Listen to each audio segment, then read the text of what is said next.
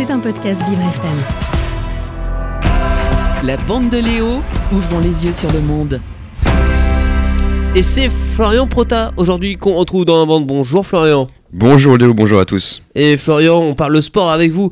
Euh, le jeudi dans ma bande, il est certainement le coureur le plus complet et le plus prometteur de sa génération. Tadej Pogacar, 24 ans, assomme la concurrence de son talent, vainqueur à la Flèche Wallonne en Belgique. Euh, hier, il compte 12 victoires en 18 jours, euh, des succès qui lui permettent d'être comparé de plus en plus à la légende Eddy Merckx, Florian. Et eh oui, c'est un palmarès déjà d'exception à seulement 24 ans. Le coureur slovène qui a déjà remporté deux fois le Tour de France a rajouté il y a quelques semaines le Tour des Flandres dans son palmarès. Mais alors jusqu'où peut-il aller? En tout cas, les comparaisons avec l'ancienne légende du cyclisme vont bon train. Eddy Merckx lui-même le présente comme un champion à part. Cédric Vasseur, le manager de Cofidis, admet la suprématie du Slovène. Il n'y a pas grand-chose à faire face à un coureur aussi fort. C'est le Eddy Merckx de notre époque, avait-il alors déclaré suite à ce Tour des Flandres. Il lui reste encore quelques classiques quand même à gagner comme Milan-San Remo ou encore Paris-Roubaix, mais aussi trois Tours de France pour égaler celui qu'on surnommait le cannibale. Mais alors peut-il réellement le dépasser et devenir le coureur le plus titré de l'histoire, Florian? Alors même euh, si Pogacar n'a cette année pas moins de 9 grands tours euh, de retard sur le géant belge, l'idée qu'un jour qu'il puisse le dépasser n'est pas impossible.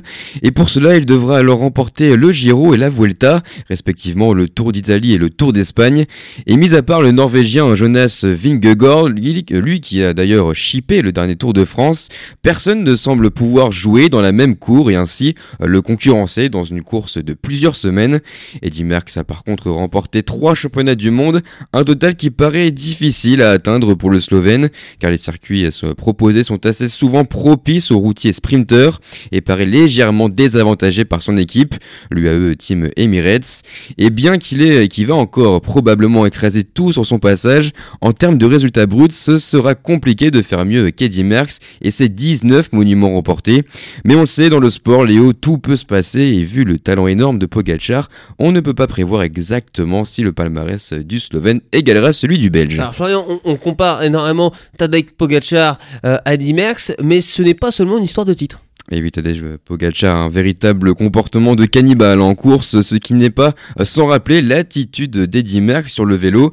Et s'il n'arrive pas à le dépasser en nombre de victoires sans son aîné, il peut néanmoins tout à fait envisager de le dépasser en termes de prestige et de notoriété, plus facilement atteignable aujourd'hui, notamment avec euh, les réseaux sociaux bien sûr.